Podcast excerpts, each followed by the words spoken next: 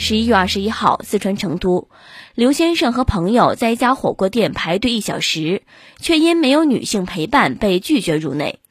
据刘先生事后回应称，排队前服务员并没有告知必须有女性陪同，而排队一小时后，店家却拒绝他们就餐。而店家声称，该火锅店经营思路就是要做女性主题火锅，所以必须有女性陪同下才能进入该店就餐。最终，在民警的协调下，餐厅安排了一名女性工作人员陪同刘先生用餐。对于这次不愉快的就餐经历，刘先生表示很尴尬，感觉自己受到了歧视。对此，该店店铺经理表示，并不存在歧视男性。而律师则表示，该火锅店行为已经涉嫌违反消费者保护法相关规定。咋的？还要女伴儿？这啥意思呀？这单身狗吃火锅的权利都被剥夺了？孤家寡人一个已经够可怜了，连吃个饭还困难重重。这是人家让你赚钱，还把人家赶出去的节奏吗？我也喝，商家还挑客户，不是消费者是上帝的时候啦。最终，这一家火锅店安排了女性工作人员陪同用餐，排一个多小时的队被拒绝了。要吃的话，还得塞一个饭托给你。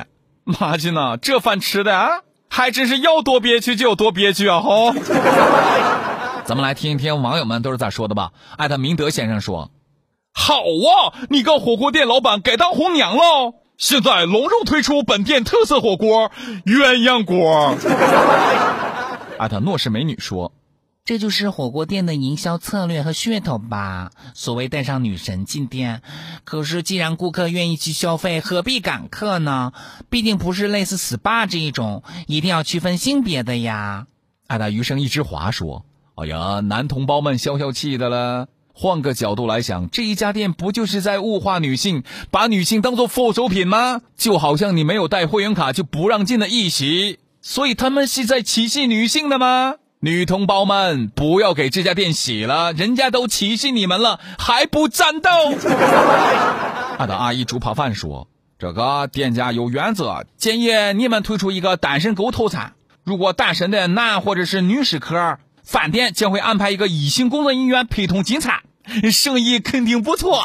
”这家火锅店的出发点就是为了主攻女性市场，在思路上是没有错的，可是做法上不够妥当啊。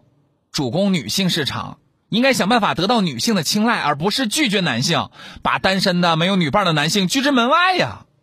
性别互换也是这样，不论主打什么市场，你需要做的是做好自己个儿的产品和服务，然后大门都面向所有的人敞开，让消费者们自己个儿来做选择，来决定你是不是他们的真爱。